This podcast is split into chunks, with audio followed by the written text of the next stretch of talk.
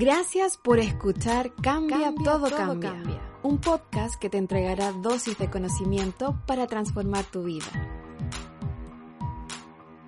¿Sabes cómo definir el amor? ¿Cómo podríamos definir un sentimiento si cada uno se lo vivencia de formas inimaginables? Creemos que el amor es algo transversal y que todos sentimos lo mismo.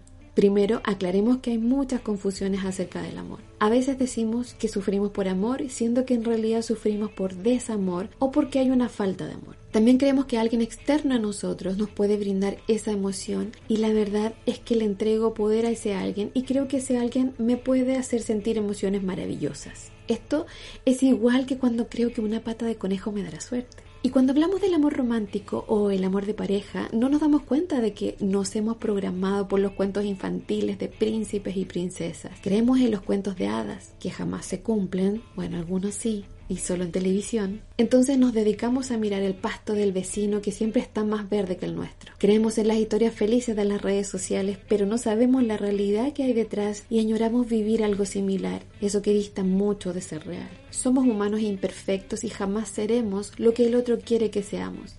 El amor es una decisión. Yo decido amar con o sin condiciones. El amor no llega como en las películas. El amor es un acto de entrega, es una decisión de querer compartir experiencias, de querer compartir vida, sueños, anhelos. El amor de pareja es en base a un propósito en común, a un para qué en común. El amor está en todo, pero principalmente está en cada uno de nosotros. Hay muchas metáforas al respecto, como Alicia en el País de las Maravillas viajó incansablemente buscando que alguien le mostrara la salida, siendo que estaba en ella misma o como Ángel, la niña de las flores que recorrió todo el mundo para encontrar la flor de siete colores. Y lo paradójico era que estaba en el patio de su casa. Tendemos a buscar afuera lo que está dentro de nosotros. Cuando creemos amar a alguien, la verdad es que te amas a ti mismo estando con ese alguien.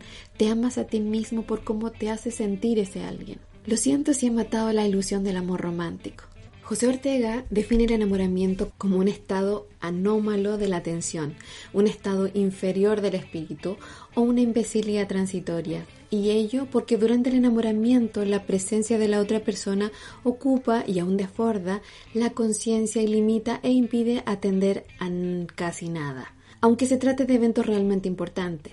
Lo califica como una de las experiencias emocionales más anheladas por la mayoría de las personas. Ortega describe una de las cualidades más características del enamoramiento, que es la focalización en la conciencia del ser querido hasta el punto de que limita o incluso impide el buen uso del raciocinio y la necesaria concentración mental en la ejecución de diversas tareas cognitivas.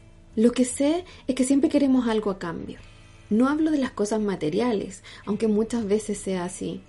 La verdad es que muy pocas veces amamos incondicionalmente. Seamos honestos. Ese amor incondicional lo tenemos mayormente con nuestros hijos que con el resto de las personas. Y cuando doy amor, quiero amor de vuelta. Y jamás entrego amor sin esperar nada a cambio, a menos que sea Jesús o Buda o algún iluminado vasto de amor.